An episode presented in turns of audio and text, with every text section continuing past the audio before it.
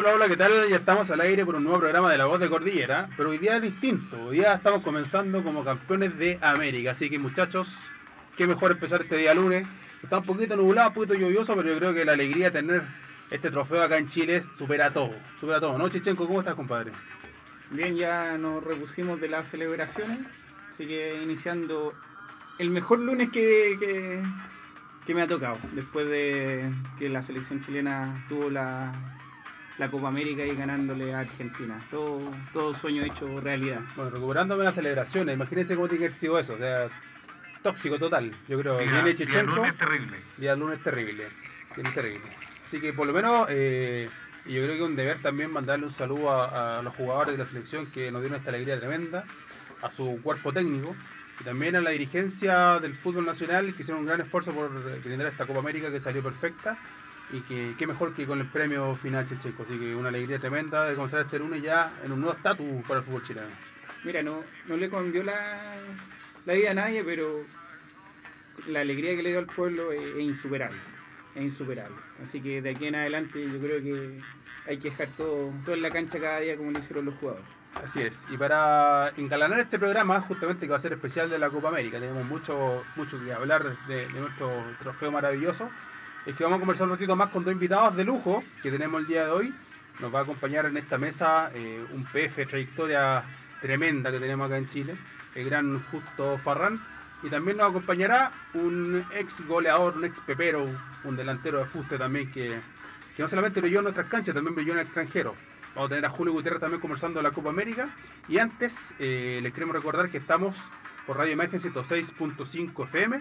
Nos pueden encontrar en el fono 22872-2588 para todas las consultas que nos quieran hacer, que le quieran hacer a Justo, que le quieran hacer a Julio. Así que vamos a estar conversando de la Copa América. Y también les recordamos, cuando nos quieran escribir, nos pueden escribir a nuestro correo electrónico amplitudcordillera.gmail.com Nos pueden encontrar también en Facebook por Amplitud Cordillera. Y en Twitter, Huguito, ¿dónde nos encuentran? Y el Twitter es Amplitud Cordillera hasta la WL o Amplitud Distrito 12. Sí. Uy, Huguito, te va a gustar de, aprovechar de un dato espectacular. ¿ah? Cuando usted quiera seguro, y quiera estar eh, seguro por la vía, se tiene que dirigir ¿dónde, Chechenko? A AGS Seguros, cotiza todos tus seguros en un solo lugar. Cotiza en info.agsseguros.cl o al 88 555 062. Asesoría, gestión, seguros.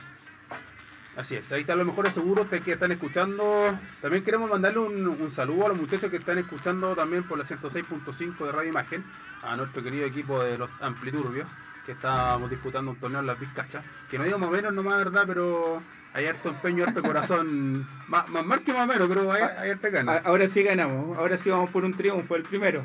Ahora sí, volvemos a gastar las ganas, ahora que somos campeones de América, Claro. se viene, se viene el primer triunfo.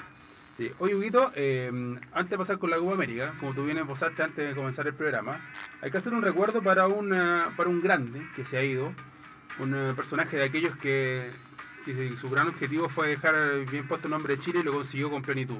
Me refiero al gran Carlos de Gabardo, un personaje con el cual tú yo sé que compartiste en más de alguna oportunidad haciendo deporte, ¿no? Sí, en más de alguna oportunidad el, el cóndor de, de Hualquén, eh, eh, eh, un- fue un personaje extraordinario, eh, no solamente para el, para el motociclismo, para el rally chileno, sino que para todo el, deporte nacional. Él básicamente partió y partió tocando muchas puertas para poder ir a su primer Dakar. Eh, eso implicaba canales de televisión, empresas, y bueno, finalmente, como todos sabemos, lamentablemente eh, la, la principal vía de financiamiento es su familia. Su papá, Giorgio de, de Gabardo, un- también un hombre extraordinario, con hiper querido en la zona. Eh, y eh, bueno, siempre 100% el apoyo de, de don Giorgio para, para Carlos y siempre tuvo una, una gran respuesta eh, de, su familia y de sus amigos también.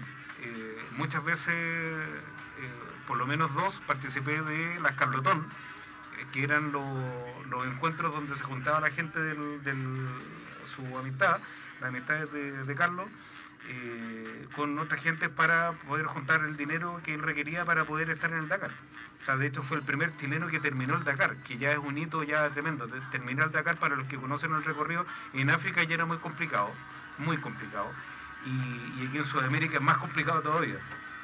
Entonces, de verdad fue un, eh, un, tremendo orgullo conocer a Carlos y sé que donde esté él se va a seguir preocupando.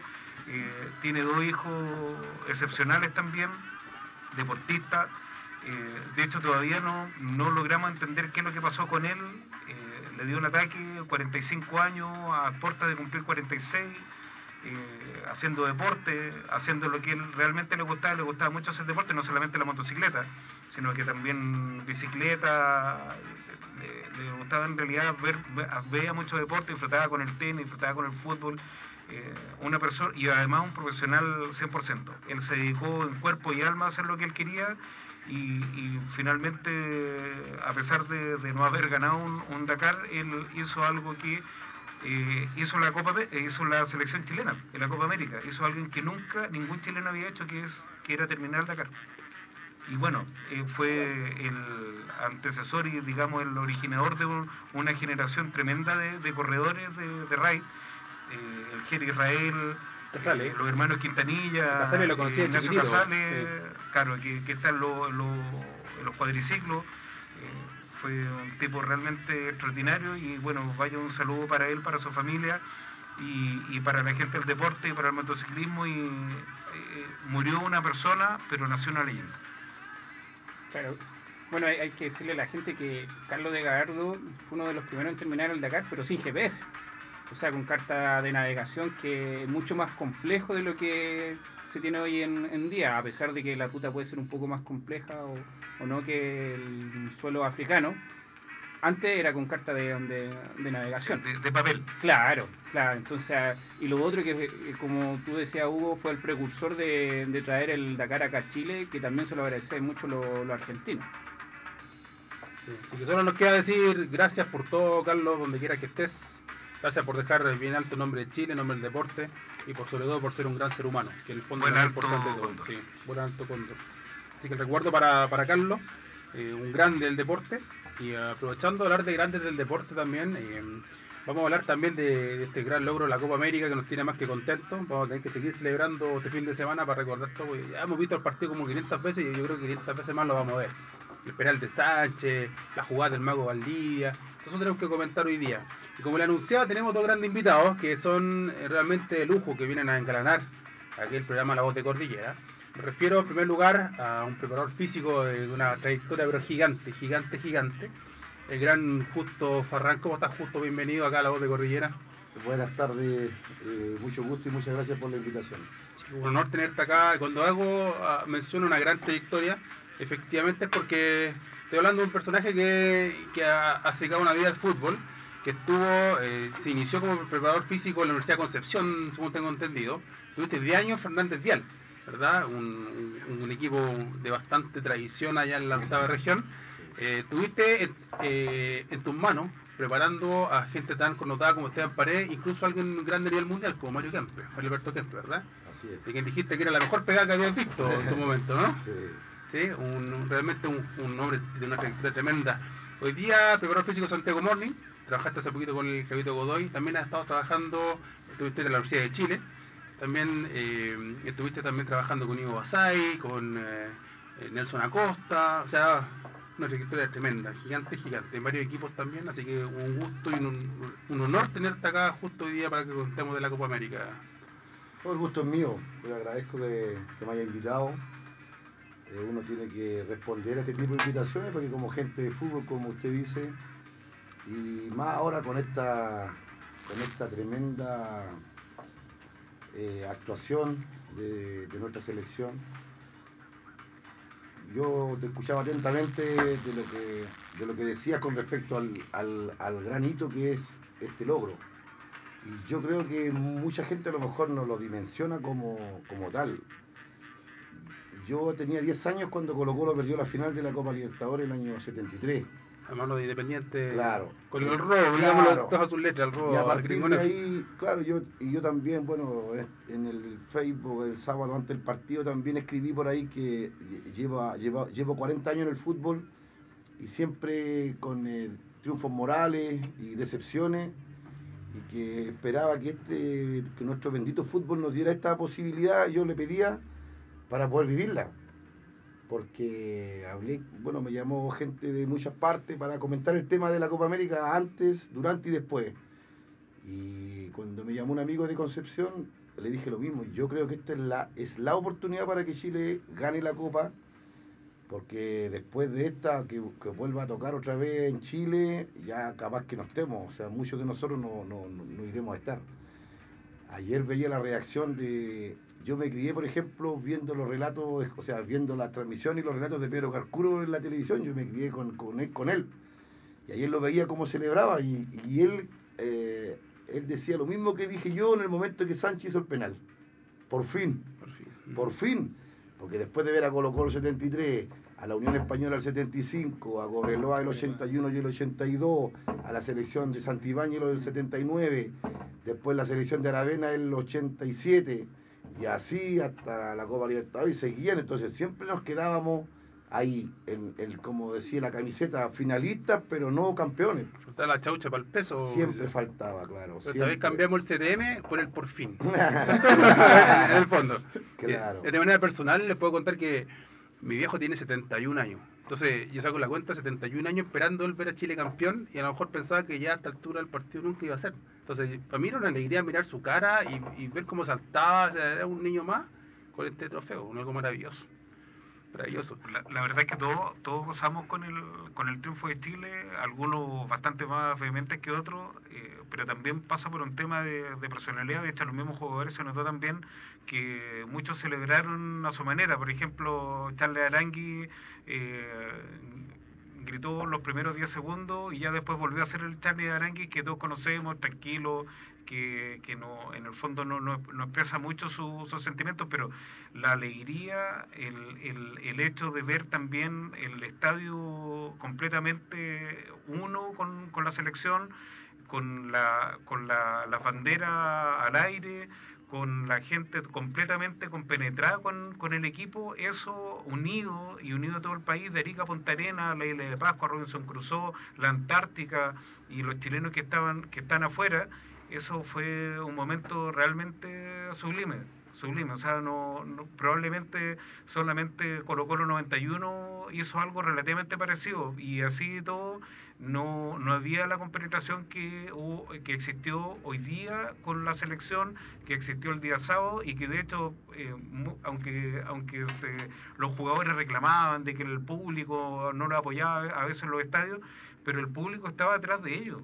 O sea, eh, después de lo que pasó con Vidal, eh, después de lo que de- después de lo que, tuvimos que pasar con, los uruguayos, el público lo apoyó 100%. Claro, en el estadio no era el mismo público que acostumbra ir al estadio que- y que me parece maravilloso que se logre esa integración de que gente que nunca ha ido al estadio hoy día sí lo puede hacer pero en, en definitiva es eso, o sea, el país completo se movió, el país completo se emocionó y ya vimos las celebraciones y, ojo, las celebraciones no tuvieron tantos hechos de violencia como se esperaba para este tipo de celebración, lo que implica que también hubo un trabajo concreto de los jugadores pidiendo pidiendo poniendo en el, en el fondo paño frío mesura estamos jugando bien estamos para llegar a una final nos sentimos campeones desde antes pero también estaba, y además el público estaba esperando el, el, el- digamos, eh, el post-Brasil. Sí, Brasil nos dejó a todos vivos, o sea, el palo de Pinilla, hay yo tengo amigos que hoy día los- todavía los, o sea, los persigue todavía el palo de Pinilla.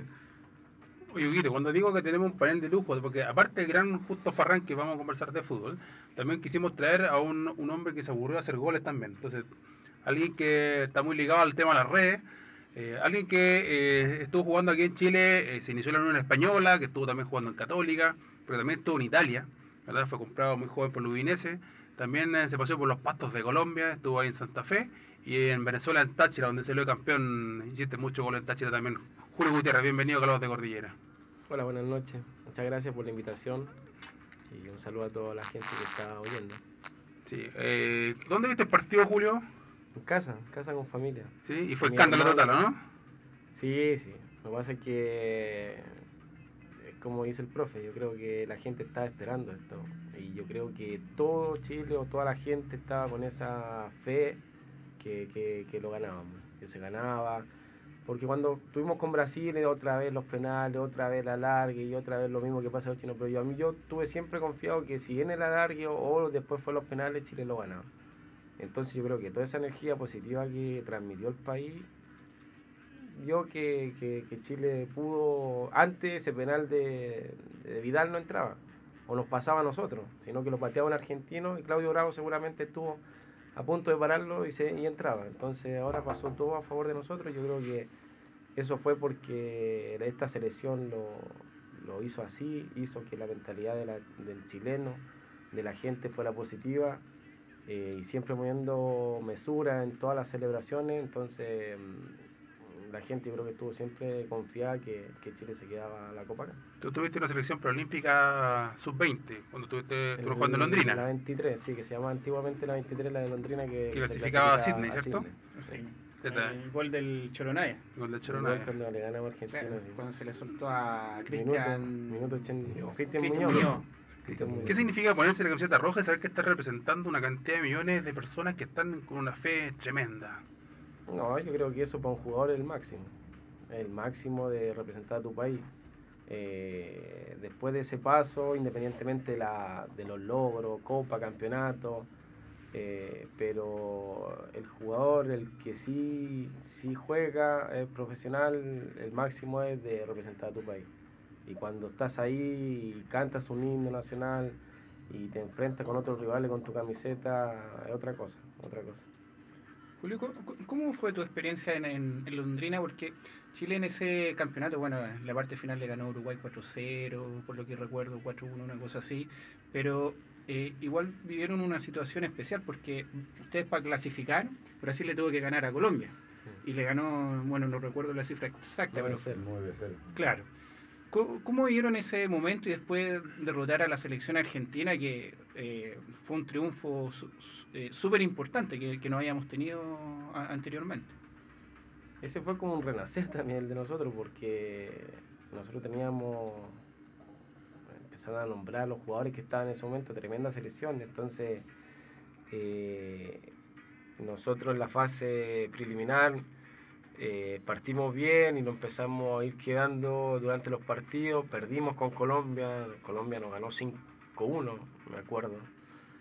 Y, y eso nos jugó muy, mucho en contra, los goles de diferencia. Entonces esperábamos que Brasil, o sea, el último partido Brasil tenía que ganarle por 7-0, tenía que ganarle para que nosotros pudiéramos pasar.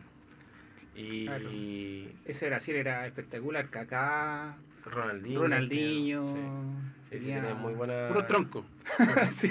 ¿no? Pero. Anda para fue- Ronaldinho. Que metían miedo. Que me tiene Fue- miedo. Ese, ese era Brasil, porque la idea no es Pero fue Brasil. un milagro, o sea, fue un renacer para nosotros. O sea, fue, fue un milagro primero de que, porque es muy difícil, o sea, independientemente ya todos chicos que tenían 20 años, 21 años, todos ya jugaban en equipos en, en sus equipos profesionales, ya eran estaban haciendo figuras en sus cada país, en la selección colombiana, sea la chilena, sea la, la argentina, los, los uruguayos, los, los mismos brasileños, entonces haber una, una diferencia tan grande como esa era muy difícil que se que pasara, entonces eh, nosotros independientemente que la fe siempre está, pero sabíamos que era imposible.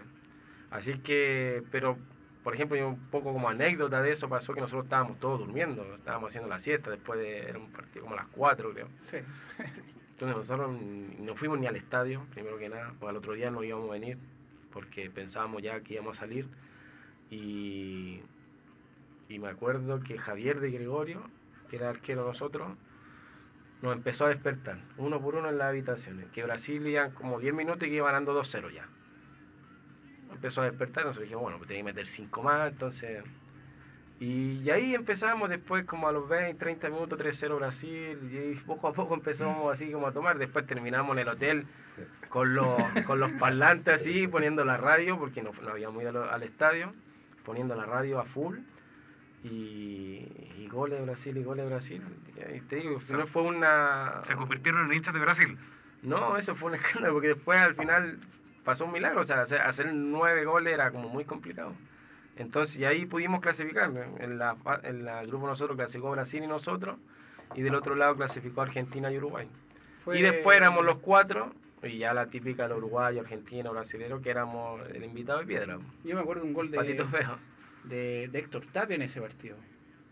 Héctor Tapia. ¿Con quién? Con, con Uruguay. Sí, el Tito, yo hice El uno, Tito, yo hice el empate sí. a uno. O sea, y no, el 1-0 me parece que hice yo. Y, y ganamos 3-1. 3-1 le 3-1, ah, ganamos, eh. 3-1 le ganamos a Uruguay. Y entonces nosotros partimos el cuadrangular jugando con Uruguay.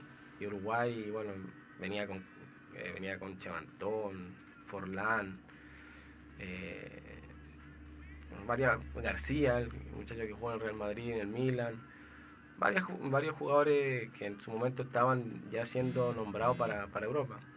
Chivantón, el que no está haciendo Pedro en las Claro, redes sociales. El, el- Claro, el- está el el que mismo. está hablando. No, si está, está con sangre en el ojo con nosotros desde, desde hace tiempo. Estaba el técnico Púa, me acuerdo, porque él hablaba, él salió a Víctor- sí, Víctor Púa. Víctor Púa. Salió en una conferencia diciendo que, bueno, que eh, literalmente así, o sea, nosotros escuchando que Chile era el invitado de piedra dentro de ese cuadrangular. Nosotros, bueno, partimos a jugar y le ganamos, el primer partido se lo ganamos a ellos. Y ahí ya quedaron.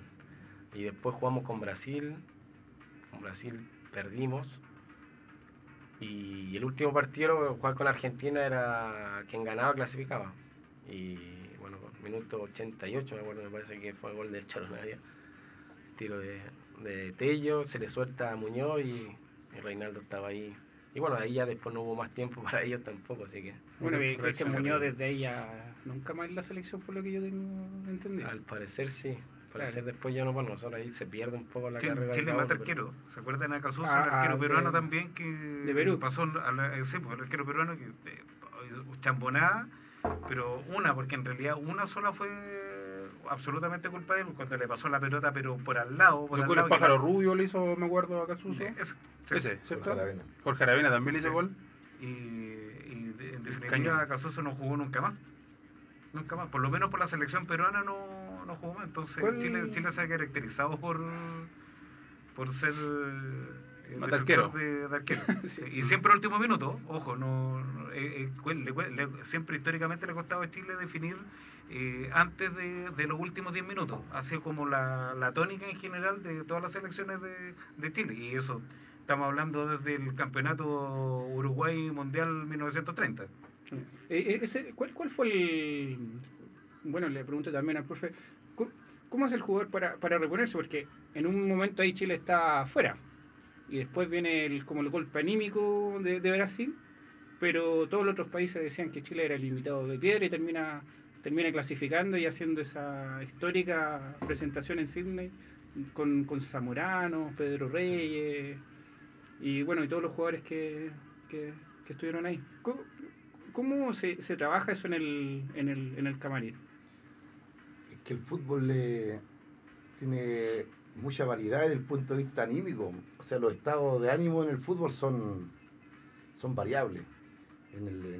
Yo- se ha sabido de muchos partidos donde ya eh, eh, habían definiciones, por ejemplo, un partido de ida y vuelta y el equipo local perdió el primer partido y al segundo partido iban con las maletas listas para irse. Jugaban el partido y lo ganaban. Porque ya ese relajo que, se da en el equipo que ya ganó y después ya te obliga a ir a un tercer partido. Eso es lo impredecible que tiene el fútbol. Por eso que es un fenómeno social tan fuerte.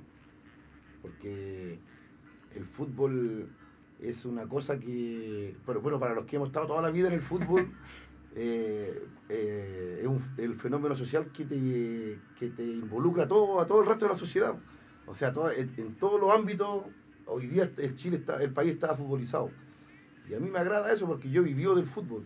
O, o- y para el fútbol también, porque toda, eh, 40 años metido en esto, desde los 10 años. Entonces tiene una magia especial el tema. Eh, yo creo que el, el, tema este de la Copa América, que Chile haya ganado ahora, yo creo que sí va a marcar un precedente. Un presente. Mm, Sí, no solamente a nivel futbolístico, a nivel país. ¿Cree que el 6 a 1 de Argentina anterior contra los paraguayos le quitó presión a la, al, No, no, no. no a los jugadores? no, Porque no, los no, argentinos, y no. bueno, y el país entero, No, Argentina mira. se sentían ya prácticamente Yo a lo mejor Julio compartió con, el, con jugadores de, de estos, Sí. estos jugadores, ¿cierto? Sí, sí. Son distintos, ¿cierto? Sí, sí. Son cabros patúos, así hablando así en chileno, son, son tipos rebeldes. Oye, por ejemplo, tuve a Gary, por ejemplo, el ejemplo marcado. Gary Medel, yo lo conocí cuando tenía 18 años, cuando estaba en la Católica, que él venía del Mundial y cosas. Era un muchacho que, por ejemplo, antiguamente, yo cuando era chico, cuando tenía 18 años, uno era con respeto a la gente grande. po. Gary levantaba la mano a todos, lo puteaba, le decía lo que quería a 18 años. Y yo decía, yo decía este muchacho, digo, ¿cómo pueden ser así? O sea, esta falta de respeto, antiguamente uno respetaba mucho a la gente grande, Mucho, mucho. mucho. Y, ya, y yo digo, ya, esto es un cambio, esto es un cambio, esto va a ser algo distinto. Bueno, eh, eh, yo siempre avalo a que la gente joven siempre hay que respetar a, lo- a los grandes, porque todos tienen su trayectoria y tampoco no es... Pero yo veía que en esa camada de jugadores venía un cambio y bueno, gracias a Dios se dio eh, este logro, que era el que esperábamos todos. Bueno, y también partieron en el profesionalismo muy joven. Alexis Sánchez tenía 16, 17 años cuando partió en el profesionalismo. Gary Medel también a los 17, si no me equivoco, debutó. Entonces, eh, antes el futbolista en general debutaba más tarde. Que esperar lo que madure, no debutaba, tan, no debutaba tan temprano, a los 18, a los 19 estaban debutando. Eh, ahora hay, hay, hay, de hecho, la generación post eh, Gary Medel, post que está que está haciendo, que, que están empezando a foguearse ahora. Hay lolos que tienen 16 años, 17 años y que también están eh, debutando en, en los primeros equipos y hay, hay un tiraje a la chimenea. Pero hay, profe, también una, una, una pregunta porque eh, escuchando escuchando a Julio, que con, no sé, pues, con, con todo, porque no sé, pues, le- te brillaban los ojos cuando eh, te acordabas de, esos momentos, Londrina y todo, que me imagino súper emocionante re- representar a tu país. Pero, pero profe, en el, en el tema de, la, de, de- realmente lo que se siente, el, fenómeno social, los niños, ¿te crees que definitivamente el fútbol juvenil, el fútbol infantil va a despegar en Chile producto de esto? ¿Va a despegar, digamos, de, de la preocupación de los clubes y de la preocupación también del, del Estado de dar un, un espacio un, un espacio que realmente se merecen los chicos para practicar deporte? Yo creo que de un tiempo a esta parte muchos clubes ya se, se han dedicado a la formación. Sí. Muchos, sí, Huachipato en el sur, eh, Católica acá, la U, invierte millones de dólares. Porque ven, eh, andan dos mil millones de empresarios, los siguen los niños. Chiquitos que tienen 10 años ya tienen representantes. Entonces andan todos esperando eh, levantar la piedra para que salga un, un Alexis Sánchez de nuevo. Y Julio puede corroborar lo que yo les voy a decir, que esta generación es única. Después de esto, porque, porque puede que el, el entorno futbolístico haya mejorado, ¿me, me entiende? En, en la- en la- en los planes y programas para los, para los desarrollos de la formación de los niños. Pero la materia prima, esta, es distinta. O sea, de que sal, ¿quién viene después de ellos? Y estos niños tienen 27, 28 años. O sea, todavía les queda... Todavía ¿Cierto, les queda que pasa la tienen 26, 27 años. Entonces, el- eh, hay que separar las cosas. Uno es la, es la materia prima y otro es eh, el entorno, cómo los lleva. Eso, eso está. Pero de que aparezcan los jugadores así, con la, con la personalidad que tienen. Con esa convicción que tienen, Vidal viene de San Joaquín. Vidal, según supe por colega, llegaba en bicicleta al Monumental. A Jorge Valdivia yo lo vi llegar en bicicleta a entrenar al Monumental porque yo vivo cerca. Eh, Alexis Sánchez jugaba en las canchas de tierra. Medel ahí en Conchalí igual. Son todos niños de, de una situación... Y qué bueno eso, porque ese barrio se traspasa acá. Lo que pasa es que ahora ellos lo han ido encauzando. Ayer escuchaba a Medel y ahora estaba más reposado, más tranquilo. Seguramente el Medel que Julio conoció en esos años, hoy día no es, porque la vida le va enseñando todas las cosas que le han pasado. Lo que le pasó a Vidal con su accidente, yo creo que fue lo mejor que le pudo haber pasado. ¿Por qué? Porque no lo va a hacer nunca más. A lo mejor lo hacía, lo hacía, lo hacía. O sea, usted, yo sé que estos niños llegaban a Pinturán y no hallaban cómo sujetarlo, porque salían disparados para todos lados. Entonces era un problema para este cuerpo técnico cómo retenerlo. Yo estoy con San Paoli de que al jugador, el jugador es, es un tema distinto. Eh, Acá no, no se trata de ser más papita que el Papa o... o, o- sí, o, o más Belcista que Belsa, como, como no, dicen no, no, algunos. no, no, el fútbol es para los futbolistas. Yo creo que San Pablo hizo bien. Yo, yo he tenido jugadores indisciplinados. A mí que me hagan ganar, pero porque no tenemos otra. O sea, no, eh, lo- a, a los niños nuestros eh, en cadete nadie les enseña a hablar o a manejarse. Eh, O cómo dar una entrevista. ellos se, ellos se crían en la calle.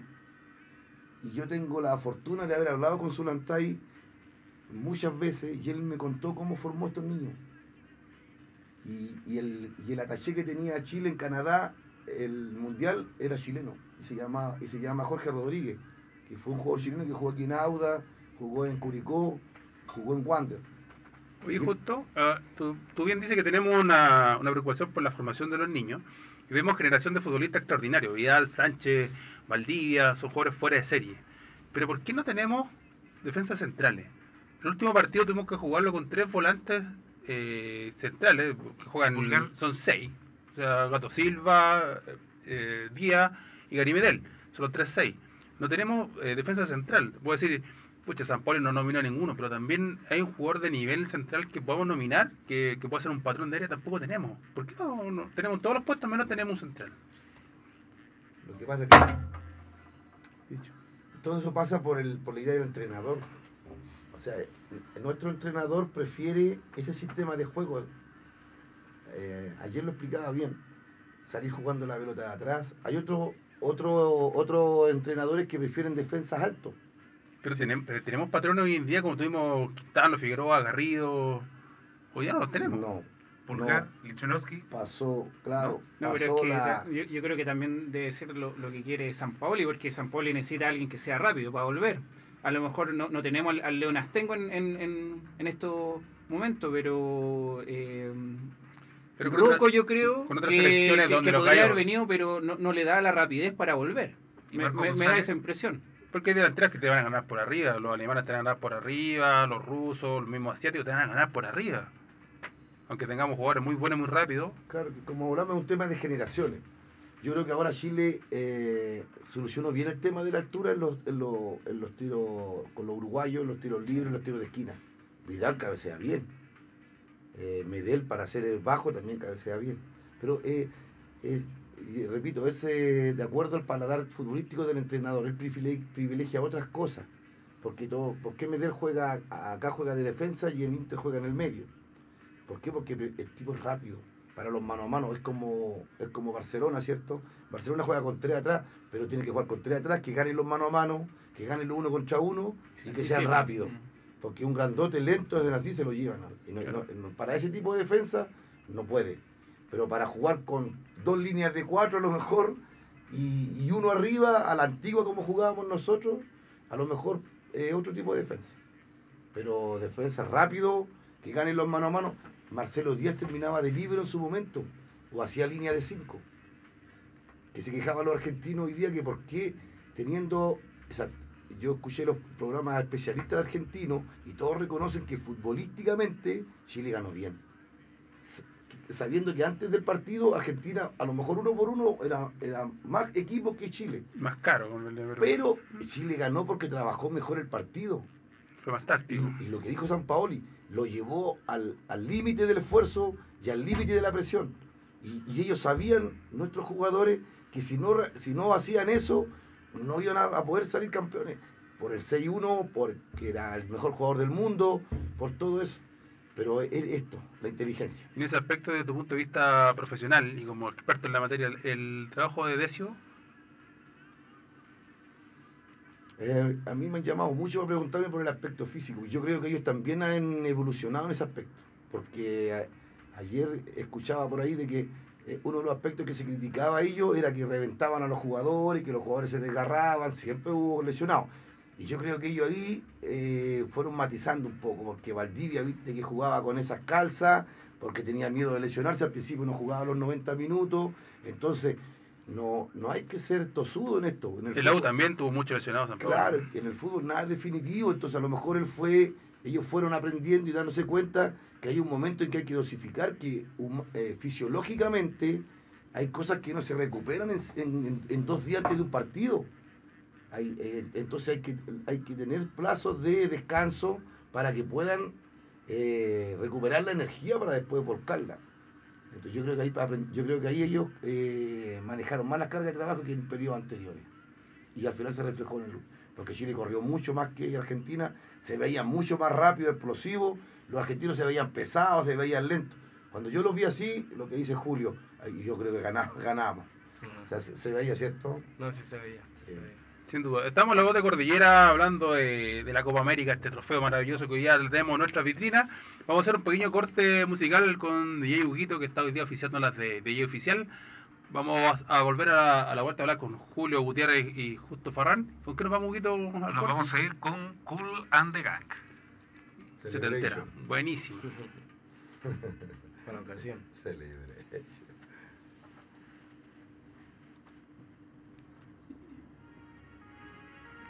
por ese recuerdo con Cool and the Gun, Cherries, un temazo que nos traía aquí nuestro querido DJ. Estamos hablando sobre la Copa América, eh, este trofeo gigante que hoy día tenemos acá en este lado de la cordillera. Le ganamos a los argentinos, qué mejor. Así que le ganamos a los uruguayos. Es, es todo maravilloso. O sea, cuesta creer que estamos viendo esta realidad tan increíble. Estamos con eh, Justo Farrán, estamos con Julio Gutiérrez, dos hombres emblemáticos de, nuestro fútbol nacional. Eh, Julio, quiero hacerte una, una consulta con respecto a lo que vimos en la Copa América. Eh, todos decían esta va a ser la Copa de Alexis Sánchez, va a ser la Copa de, de Neymar, la Copa de, de Lionel Messi, y la verdad que no vimos ninguno. ¿Qué, ¿Qué es lo que pasó ahí? ¿Hay un exceso de presión tal vez para los jugadores? ¿O, o- o la prensa lo infló más de lo que en realidad podían rendir ellos? O tal vez el fútbol sudamericano es totalmente No, apretado y distinto. yo ¿no? creo que es totalmente distinto del fútbol sudamericano. Yo creo que Messi sufrió, eh, Neymar sufrió, el- las defensas sudamericanas, Sánchez lo mismo. No sé si el desgaste también de, de largas temporadas que tienen en el cuerpo no, no es fácil. En tener- Inglaterra no paran. tener 40, 50 partidos en el cuerpo y venir a jugar una Copa América a muy alto nivel no es fácil, no es fácil por muy que uno sean monstruos estos muchachos para el fútbol, pero al final el cuerpo igual, como decía el profe, pasa la cuenta, si no, si esto no somos robots, somos personas, seres humanos normales que nos cansamos y que y que no y que no es fácil. Así que yo creo que y la presión mediática que, que tienen ellos, o sea, nosotros esperábamos mucho de Sánchez y no fue así y de Messi también que fuera una copa y que de Neymar y fue la copa no sé de, de Charlie Arangue que yo puedo nombrar un jugador chileno que, literalmente me encantó desde el primer minuto hasta que terminó la Copa América. Yo creo que para mí fue como un poco la figura aparte de todo el, de todo el plantel pero un poco la figura que muy poco hablan de él. Y Charlie yo creo que todos los partidos los jugó excelente. Y, así bueno ir nombrando a todos pero yo creo que él que mucha gente no esperaba nada a lo mejor no, no esperaba este este gran jugador que es y, eh, y es un gran jugador entonces en el caso de Messi uno ve, cuando juega en el Barcelona, uno veces encuentra que eh, tiene mucho espacio para poder moverse, hacer sus cosas. Pero cuando viene a Sudamérica y enfrenta a los paraguayos, enfrenta a los uruguayos, o mismo los chilenos, eh, o sea, pues, le pegan como no le pegan en Europa, lo marcan como no lo marcan en Europa, yo creo que él se siente muy incómodo y un salto gigantesco para él de un futbolero, ¿no? No, lo tratan distinto, en realidad lo tratan distinto aquí en Sudamérica, no, independientemente que sea Messi y cosas, no, ellos van, no, no es el europeo que allá uno muchas veces ve, independientemente de todo lo, lo gran jugador que es Messi, pero lo respetan mucho, o sea, le dan mucho espacio, aparte que igual juega con muchos jugadores que Bueno, realmente lo a dejan solo, al lado, lo dejan solo totalmente, Eh, es una un tremendo compañero. es una transición de, de balón en ese equipo que generalmente está agarrando el balón hacia adelante. eh, pero pero acá es distinto, acá es distinto, son los mismos compañeros y, y- y las marcas son distintas. No sé si tiene también un hecho de, de cuidar un poquito a Messi en Europa por todo lo que significa, además comercialmente. También, también puede ser, hay mucha, mucho dinero en juego. Mucha El plata, ¿no? El fútbol se mueve mucho y ahora tuvimos ver que, que, que por lo que se habló, no sé si es cierto o no, pero que Messi no quiso recibir el, el- el trofeo del mejor jugador, que no lo fue. Y lo mismo en el Mundial. Lo mismo que pasó en el Mundial y eso solamente lo da eso solamente lo da la, la, la grande empresa. O sea, ellos se lo dan porque para si es Messi el mejor jugador, la marca, la marca Adidas, y- sí. la- todo lo que se va a vender mucho más porque es Messi pues, y no va a ser, no sé, un Charlie Arangui, Arangui. Pero en el Mundial pasó lo mismo con Messi, pero se los dan obligados por algo comercial. Entonces, puede que juegue mucho, pero, pero después en el fútbol, cuando uno juega fútbol adentro, no eso, eso queda de lado. Creo yo, por lo menos yo lo veía así. Sí, Oye, justo, eh, a propósito de talento, eh, bueno, a mí me encanta ver jugar a Mago Valdivia, creo que el jugador que más te entretiene en una cancha de fútbol es Mago Valdivia.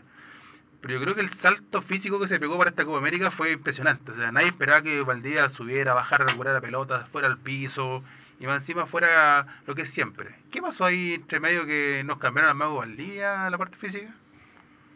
Lo que pasa es que seguramente se, se sometió a un plan donde pudiera recuperarse 100% de sus lesiones, porque por lo, por lo que he sabido, trabaja con este fisioterapeuta cubano. que José Amador, ¿no? Claro, que, lo, que ha recuperado a varios. Entonces, eh, superado el tema psicológico también de las lesiones, porque llega un momento en que... eh, De acá, claro, arriba. Claro, como dicen, de aquí. Entonces, él, yo creo que lo dosificaron bien. Y a pesar de que yo sentía que tenía el temor de lesionarse, porque por algo jugaba con esas calzas, y después como que fue de a poquito midiendo y se dio cuenta que podía. Y ahí ya lo, lo, lo mantuvieron los 90 minutos. Y, y marcó, ojo, marcó jugadores. O sea, Valdivia recuperó balones. Al piso. Por eso te digo, eh, ya se sintió con la confianza y, y- y el querer demostrar que estaba para 90 minutos, porque no que estaba para 60 o para 70, por eso es que se enfocó cuando lo sacaron. Pero a, a pesar de que el cambio estuvo bueno, ¿cierto? Porque Sí. era el momento preciso, yo creo que los- las sustituciones fueron en el momento preciso Sí. y le dieron otro aire a Chile. Pero Valdivia superó el tema de las lesiones, se dosificó bien y sabemos que el talento entrenado, el talento entrenado es el que marca la diferencia. Si el tipo hubiese sido un tipo ordenado, Valdivia hubiese estado o sea, con el Barcelona, el Real Madrid fácilmente. O sea, tú comparas al lado a Jaime Rodríguez, no tiene ni la mitad de talento que tiene Valdivia. Yo tuve al hermano de Valdivia, a Hugo Bravo, y era igual de talentoso. Tuve un italiano, tuve el Hugo el zurdo. O sea, de familia. Claro que Hugo Bravo jugó con el tío, Juan Toro, que también lo tuve en Ñublense el año 94, talentosísimo. Jugaron Sí. juntos en Palestino. Y en el caso de Vidal, porque Vidal se lesiona y todos decimos, ya, aquí jodió Vidal. Y hay que se le cambia. Vidal Y es mutante. Vidal vuelve al Vidal camarín y Vidal se Sí, recupera rápido. y como que nada ha pasado. jugadores así. Hay jugadores así que se recuperan rápido, que se, que se tironean o se contracturan y al otro día increíblemente están recuperados. Lo que piensa uno que ya se va a salir del partido, Sí. yo pensé, pensé que se va a salir, no, no, ahí volvía otra vez. Y volvía a correr y volvía a meter Sí, igual. Bueno, y- de, de hecho, Sí. no hay más que acordarse del accidente que tuvo Gary Medel hace una porrada de años atrás. Gary Salió volando por el parabrisas de su camioneta sí. Eh, y eh, rodó rodó 5 metros por el pavimento, chocó con piedra eh, y el tipo se fue caminando. O sea, eso eso te eso te dice que hay algo ahí que, y como dice el profe, o sea, la materia prima aquí es... o sea. Jugó uno- desgarrado, uno- en- jugó desgarrado en el mundial. Claro, Pregúntele a Julio, pregúntele a Julio, ¿quién juega desgarrado? Nadie. claro, Nadie. ni siquiera con un micro Con de un- carro, o con, sea, con un tironcito los jugadores no juegan. Él claro, jugó se, desgarrado. se- se tiran al piso. De, Bueno, de- eh, de hecho, fue lo que Con le pasó a Di María. Di María se caqueteó, disculpando la expresión, en el mundial y ahora le pasó lo mismo otra vez. Se tiró al piso al tiro. Eso es psicológico. Mírale la cara a los ¿Cuál- argentinos cuando van a tirar los penales. Están desencajados. ¿Cu- ¿Cuánto. Y influye mírale la cara a los chilenos, lo que decía Julio. Se veía que Chile iba a ganar porque está por la decisión. O sea, ¿Profe? la, la cara de- Vanega cuando iba a tirar el penal era... mirando pero, al otro lado, Mirando al árbitro Sí. absolutamente ¿Yo? concentrado, claro, yo, Yo, claro, yo, lo, lo tendré, lo tendré que meter adentro, le tendré que pegar al arco, no sé, era Hay muy, muy rara la cara. hay una foto de Alexis cuando le va a pegar a la pelota, justo cuando le entra, y pero está así mirando al arquero. Sí, Así está mirándolo. Entonces ya lo vio que se tiró. mirando la presa. Profe, ¿cu- la ¿cuánto influyen lo- lo- los equipos? Porque este equipo está mu- muy muy compenetrado, incluso con lo que pasó con Jara, con Vidal, como que siguen siendo uno y todos se defienden, se apoyan. O sea, también es un... O sea, a Julio también le, le debe haber tocado que hay buenos camarines y los buenos camarines te ayudan también a, a, a que pase mucho el Se triunfo. crea, se crea una confabulación, entre comillas, y una. Se crea un compromiso, ¿cierto? Y cuando se crea esa. esa eh, esa relación eh, cerrada y férrea con el jugador es cuando se logran los triunfos y los éxitos. Cuando se es demasiado extremista no, se, no sirve. Yo me crié con Acosta, a mí Acosta me metió al fútbol. Tenía otra otra conducción, ¿cierto? Sí. Borgi, Borgi ahora se arrepentía de haber castigado, de haberlos castigado. Dijo, puta, yo los castigué, los saqué, y al final ahora los veo que andan todos muertos de la risa. Y jodió él, po. Sí. ¿Por qué no lo manejó cuando también sabemos de Borgi que, que su conducción en Colo Colo no dictaba mucho de lo que después pretendía imponer en la selección? Faltó manejo. Entonces, a lo que voy, viene, está la materia prima y después viene la conducción, Bielsa. Que Bielsa era pesado, era exigente. Que, que yo lo vi en Pinturán, yo tuve el privilegio de que Bonini me recibió solo en Pinturán. Me abrió las puertas solo después que lo remodelaron. Me lo mostró entero. Y fuimos a hacer fútbol con ellos cuando Berizzo nos empezó a llamar, cuando empezaron a citar a paredes. Y ahí empezamos a tener contacto. Después cuando estaba en la U, me llamaba por Iturra, por Estrada, por eh, Seymour, Push y todos los que estaban en la selección. Pero el jugador se somete, ¿cierto? Cuando hay disciplina, porque ahora dice, no, eh, eh, San Paoli eh, los tiene a todos sometidos. Claro, porque el que convierte también, el que, el que no se somete, No, sí, yo creo que yo creo que al jugador chileno le hizo muy bien eso, o sea, tenemos el historial de, de, de cosas malas que pasan en las concentraciones, entonces yo creo que ellos fueron inteligentes en ese sentido de someter al jugador y que, que este era el camino, que este era el, camino del triunfo. Y los jugadores lo entendieron así. Y ya una vez que ellos tienen esta mentalidad de, de, de sacrificio, de, de mentalidad ganadora, ya después de ahí eh, San Paoli lo empezó a soltar un poquito más. Bueno, ahí pasó lo de lo de lo de Vidal, que él dijo que tampoco no puede estar teniéndolos cuidándolo constantemente. Pero pero ya los jugadores estaban con esa mentalidad y el grupo se hace fuerte por lo mismo, porque saben que son somos pocos jugadores, o sea, no tenemos como la selección argentina que tenían otros días afuera Tres que eran iguales que eran iguales. Entonces, eh, nosotros si no está Vidal, no tenemos otro. Si no está Sánchez, no tenemos otro, lamentablemente. Y respecto a eso, es una, situación bien especial, porque hay eh, jugadores, yo creo que históricamente se ve que hay jugadores que son de equipo, que son en su equipo son figuras maravillosas, pero cuando dan la selección eh, no rinden. Pero aquí vimos caso contrario, eh, Mauricio Isla y Eduardo Vargas, que en su equipo eh, terminaron siendo suplente o a veces suplente del suplente, y si hubiéramos tenido que esa otra alternativa diríamos, no, pues no rinden acá, vamos a buscar otros jugadores que estén en el mejor nivel. Sin embargo, ellos en la selección se prenden con una adrenalina increíble y rinden como si hubiesen estado jugando, no sé, todo el año Champions League a un nivel impresionante. ¿Por qué pasa eso? ¿La roja es la que te hace eh, volverte adrenalínico? Ya primero que nada venía a jugar la selección, eso ya es un golpe anímico a mil, a mil. O sea, yo creo que todos quisieran jugar en su, por su país. Y después el jugador es especial, el jugador tiene que encajar en los países, en la cultura, en, en el equipo, eso, claro, porque- el- el- en el cuerpo técnico. A veces no estás bien, y si no estás bien no vas a rendir. pero ellos, Julio, eh, jugaron un equipo que descendió y también eran malitos. Pero tú veías a Gary Medel que fue al, a este equipo equipo y le pasó lo mismo y no fue este gran Gary Medel que es la selección o que está tomando en el Inter porque a veces son jugadores que los jugadores somos somos especiales porque uno se mete dentro y, y, y en este equipo andan mal pero al otro año te fuiste al otro y la rompiste y era el mismo jugador. A lo mejor el compañero no te acompañaba de la misma manera a lo mejor el cuerpo técnico no había no estaba esa misma La relación eh, con los hinchas, a lo mejor el, el mismo hincha te sube la, el- el- la emoción de poder jugar con una institución. Hay otro que te vaya a otros clubes y, y, te están siempre insultando y te están siempre exigiendo de más de cosas que de repente ah, poniéndote cargas mayores, el mismo periodismo. Es un conjunto en el fútbol, entonces yo creo que el jugador tiene que caer justo en una parte y demostrar su calidad. Y, y a veces pasa que, que tú puedes ser muy, muy buen jugador, pero no lo demuestras porque todo ese entorno no está a favor. ¿Equipo de revelación, Julio, de esta Copa América? ¿Qué te sorprendió? Eh, Jamás. ¿Quién puede ser?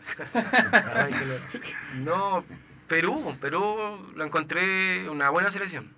Perú encontré una buena selección siendo que también tiene muchos jugadores de casi la mitad del, del, del plantel también eran que juegan en Perú. Y, y todos sabemos que, que generalmente todas las selecciones vienen conformadas un poco con todos los jugadores que están afuera. Pero Perú me, me sorprendió gratamente. Fue una selección muy difícil para todos, para todos. O sea, excepto fue para el verdadero para- clásico del, del Pacífico el, Sí, sí, el a mí de me sorprendió mucho Perú. Eh, justo, que revelación. Perú, Perú, por historia, siempre tuvo buenos equipos. De- el Perú del Mundial del 78 en Argentina, Cuando nos dejó fuera.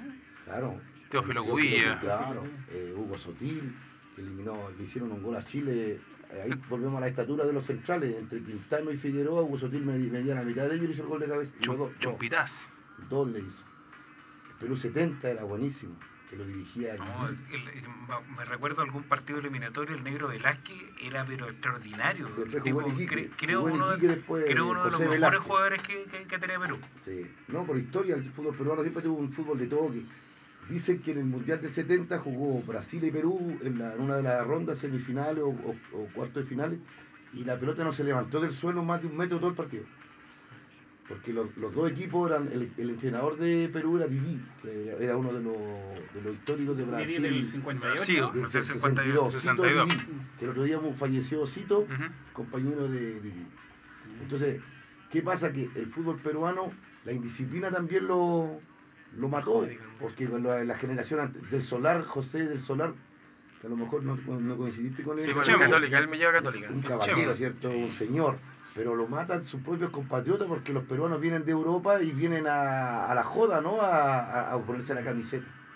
Entonces, Vi- Vienen de vacaciones en el fondo, en vez de concentrarse, vienen poco menos Claro, que claro. poco menos que de vacaciones. Claro, entonces ahora después tiene que aparecer otro técnico, como pasa acá en Chile, por disciplina.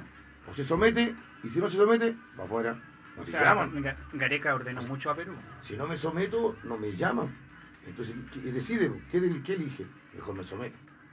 Después adentro puedes tener ciertas licencias, pero eh, eh, Gareca lo va a ordenar mucho. Igual que eh, Ramón Díaz en, en Paraguay. A pesar de que a mí no me gusta mucho el fútbol de ellos, porque es un fútbol muy de zona, por eso que Argentina le hace 6 a Paraguay, porque de con el fútbol paraguayo, yo creo que le faltaron jugadores a Paraguay que, que le nombraban un centro delantero que no lo llamó, que estaba pasando por un buen momento, y un volante de contención que nosotros tuvimos en Santiago Moni, el Fidencio Oviedo, que, que venía en que venía en las clasificatorias, las nominaciones anteriores, que ese en el medio, con Ortigosa podían haber hecho un complemento más, más fuerte. Y arriba Roque Santa Cruz parece que inamovible. A pesar Claro. de que no haga goles, pero inamovible. Claro, porque ah, hoy, hoy día analizan el partido de la final, Chile-Argentina. ¿Por qué Messi no juega? ¿Por qué Agüero desaparece? ¿Por qué Pastore no jugó el mismo que jugó con eh, Paraguay? Porque los chilenos no lo dejaron. Entonces, el fútbol es sin balón y con balón. Ti- Tiene esa- esas dos instancias primeras y después se le agrega el, el de, el de- de sin balón atacar, ¿cierto? Y de, y de atacar a defender. Son cuatro instancias que hoy día el- los equipos lo tienen que manejar. Yo digo que este título va a marcar un antes y un después.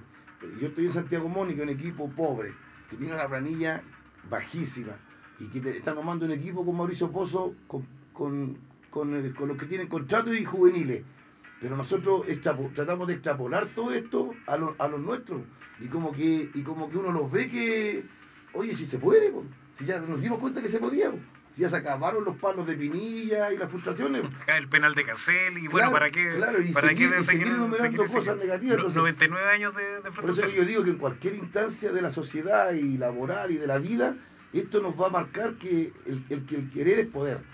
Entonces, ya uno va a salir a la calle, va a salir con otra mentalidad, ya no va a salir mirando el suelo, va a salir a lo mejor con la cabecita más arriba y con una disposición a que a, a que a lo que tú vas, al trámite que vayas a hacer o al examen que vayas a dar, que te va a ir bien. Claro. O Pero- sea, o sea to- todo conspiró para este torneo porque este torneo no, no, no lo tenía Chile, lo tenía Brasil. Y Brasil por los Juegos Olímpicos, por el Mundial, lo cedió y muy inteligentemente eh, Jadwe se lo trajo a, a, a Chile. Y, y lo otro, yo, yo creo que por la por el fixture que, que tuvo Chile, jugamos con los equipos que teníamos que, que, que jugar. La semifinal con Perú, el Clásico del Pacífico, ganarle a Argentina, O sea, ganarle a Uruguay. Si hubiésemos, si hubiésemos tenido que jugar el, el segundo partido clasificatorio, en vez de contra México, contra Argentina, Argentina no, pero no, no, nos tapa, nos tapa. Pero no- primero fue, bueno, el, el- con, Bolivia. El, el, fixture, el, el fixture en el fondo también, esta vez, esta vez, eh, también fue relativamente favorable desde el punto de vista que el equipo maduró eh, en el partido con Uruguay. Ahí, ahí, ahí se- el equipo se dio cuenta que efectivamente estaban para, están, estaban para, para cosas grandes, porque ganarle a Uruguay en otras circunstancias eh, tal vez no se hubiese dado. De hecho, eh, fue el, partido con Uruguay fue el partido, a para mi gusto, más complicado que el partido inclusive de Argentina. Yo creo que el de Perú fue Sí. más complicado. Sí, no, pero que también, es cierto, Julio, jugar con los uruguayos por envergadura, por... o sea, Sí, nosotros- aguántate, nosotros- mañoso, El peruano te deja jugar más. El peruano más que la guerra del Pacífico, que el Huáscar y todo eso, empieza eso, pero con los uruguayos son duros. O sea, no, hay que ganarle de otra manera. Pro- pro- pro- profe, una, ¿Cómo una pregunta, sí, una pregunta pa- para, para como, Julio. como- como con el gol de Sala o cuando Chavarría le pegó Claro. a Francesco. Claro, con, que- No, con- no hay otro. ¿No hay claro, otra? con, re- con respecto a la Copa América, ¿cuál fue para usted el mejor jugador de la Copa América? Yo creo que Arangui. Como Para mí, Arangui. Yo digo Arangui. yo digo Bueno, se, Arangui. se- se lo agradece porque estamos estamos en la tierra de, de Charles Arangui. Charles, o sea, Charles eh, Sí. Charles en Puente Altino vive un par de cuadras Bueno, de de acá de, de la radio. Marcelo Bielsa lo quiere, se lo quiere llevar a, ¿A Francia? Al Marsella. Al Marsella. Usted me lo quiere el Bayer Leverkusen. Y Pellegrini también lo quería. Pellegrini de Manchester al City. sí. Sí, Mourinho también andó preguntando por Es él. muy inteligente para jugar y es muy táctico. Sí, buen jugador. Muchachos, a propósito de fútbol, quiero hacer un, una- un alto, un, un arito. Quiero invitar a Marcelo, que se acerque un poquito al micrófono, a, a Marcelo Gutiérrez, hermano de, de Julio, para que nos comente un poquito, eh, porque se viene un torneo también, en el cual vamos a aprovechar de, de que nos cuente Marcelo qué se trata. Un torneo acá en el sector de la Pizcacha, eh, que es para gente sobre 30 años, así que nos sentimos bien identificados. Ah, no, Eh, no, sí, porque el otro es muy si estamos hablando sobre 30 años. eh, estamos, sí, nosotros ¿Tú, somos tú, tú tenés 20, ¿cuánto, Leo? 39. Ah, ya. Este año cambió folio. Pero pues, estamos, estamos dentro del rango. Así que le quiero preguntar a Marcelo que nos cuente un poquito de qué se trata este torneo, que nos dé detalle para que toda la gente que está acá en la provincia de Cordillera y se interese pueda acercarse y participar. Bueno, buenas, buenas noches. Este torneo, bueno, como tú dices, es de 30 años. eh, estamos implementando nuestro complejo Full Calcio. Eh, las bases están en nuestra página web www.fullcalcio.cl ya y la idea es empezar a fomentar el fútbol ya que estamos todos metidos y, y contentos con el campeonato de la Copa América invitar a toda la gente de Puente Alto cerca de la comuna de la Florida Pirque eh, que se metan a nuestra página y nos invitamos a este campeonato que va a ser muy atractivo eh, para mayores de 30 años como tú dices así que lo esperamos gratamente en nuestro complejo ¿m? Futbolcalcio.cl www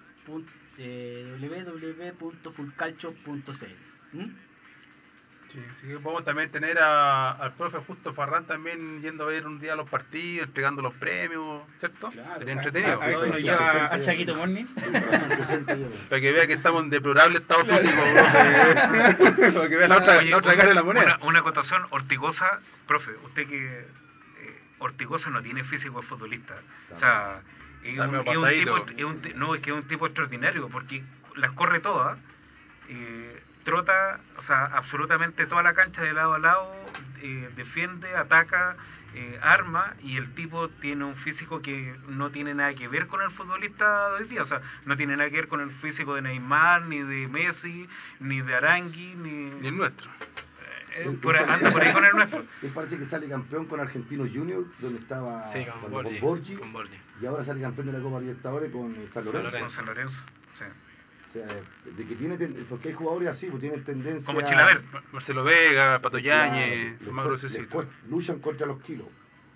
Entonces, Tú- tiene que someterse a tratamiento especial y... y- Tú dijiste justo en una entrevista que el, el único animal que subía peso sin comer era el futbolista. El futbolista, sí, es cierto, cuando respeta- Profe, no comí nada, pero no... ¿Cómo? ¿Cómo subiste? Profe, no tenía tiempo, no tomé ni desayuno. Chuta, ¿Pero ¿y cómo entonces? Porque- No, está mala, ¿no? por- Dice, porque está mala, Julio- porque mala, tiene como la contextura del, del futbolista que son no, no son tan extraordinariamente corpulentos eh, y, y- y básicamente es, es como el, el isotipo del, del, del futbolista, por lo menos del, del, del futbolista chileno, así que...